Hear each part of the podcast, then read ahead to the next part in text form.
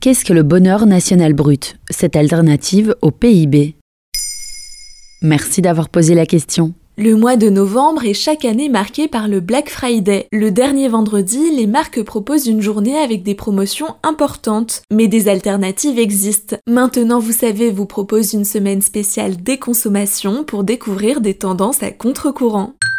Quand on parle d'économie, deux mots sont omniprésents dans les discours, la consommation et le PIB. La consommation est considérée comme une donnée essentielle permettant d'évaluer la santé économique d'un pays. Si la consommation baisse, le PIB baisse. Le produit intérieur brut est un indicateur économique mesurant la richesse d'un pays. Il mesure tous les biens et les services produits dans un pays en un an. Utilisé par toutes les grandes institutions, il est aussi critiqué par les défenseurs de la déconsommation. Ces dernières décennies, des alternatives quantifiant le bien-être d'un pays ont vu le jour. C'est le cas du bonheur national brut. Qualifié par certains d'utopie, il a su convaincre les grands organismes internationaux. Et où a été créé ce bonheur national brut? Au Bhoutan, le petit pays de 38 000 km se trouve entre la Chine et l'Inde dans l'Himalaya. Les origines du BNB, le bonheur national brut, remontent à 1972 lorsque le roi du Bhoutan l'a mentionné pour la première fois. Il estimait alors qu'à l'heure où l'on demandait à son pays de s'ouvrir à l'international, les indicateurs économiques ne permettaient pas de mesurer la qualité de vie du Bhoutan. Le bonheur national brut place ainsi la population et le bien-être collectif au cœur de ses décisions économiques. Chez eux, la surconsommation est jugée comme néfaste. Après avoir été défini officiellement à la fin des années 90, le BNB est inscrit dans la Constitution nationale du Bhoutan en 2008. La même année, un outil quantifiable voit aussi le jour. Comment est-il mesuré? Quatre principes caractérisent le bonheur national brut. La protection de l'environnement, la conservation de la culture nationale du Bhoutan, le développement économique responsable et durable, et enfin une bonne gouvernance.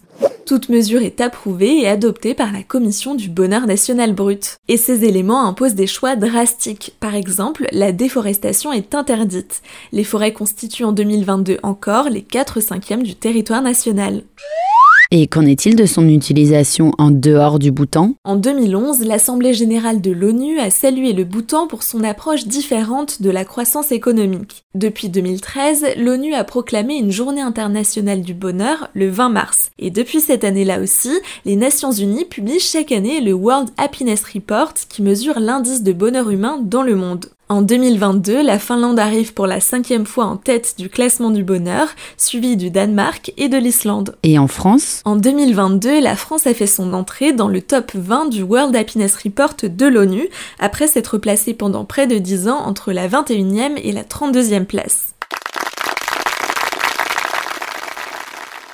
Le pays obtient la note de 6,8 sur 10. Le classement se base sur le niveau de bonheur des habitants croisé au PIB et à d'autres indicateurs du niveau de vie tels que le niveau de solidarité et de liberté individuelle. Un constat général post-pandémie de Covid-19 a été souligné par Jeffrey Sachs, l'un des co-auteurs du rapport. Il n'est pas sûr que le monde soit plus heureux maintenant, mais le monde est plus axé sur le bonheur et le bien-être qu'il ne l'était il y a dix ans. Depuis 2016, la France est aussi dotée d'un institut de l'économie du bonheur. Son but est d'aider les acteurs économiques à prendre des décisions en faveur de l'amélioration du bonheur de toutes et tous.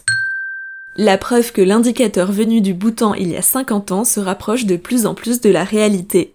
Voilà ce qu'est le bonheur national brut.